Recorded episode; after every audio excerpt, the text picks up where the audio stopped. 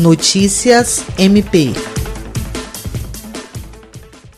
Com a ocorrência de um óbito por coronavírus no abrigo para idosos Lar dos Vicentinos, o Ministério Público do Estado do Acre, por meio da Promotoria de Justiça de Defesa da Saúde e Promotoria de Justiça de Defesa dos Direitos da Pessoa Idosa e Pessoa com Deficiência, acompanha e articula medidas de contenção e proteção no abrigo. Logo pela manhã, o promotor de Justiça de Defesa da Saúde, Glaucio Chiron Mochiro, manteve contato com a Vigilância de Saúde Estadual para encaminhar a sanitização do local, que precisava ser feita de forma estratégica, tendo tendo em vista o emprego de produtos que podem causar desconforto ou prejudicar a saúde dos idosos. O promotor informou ainda que foram identificados dois casos com necessidades de encaminhamento para a unidade de pronto atendimento UPA. Jean Oliveira, Agência de Notícias do Ministério Público do Estado do Acre.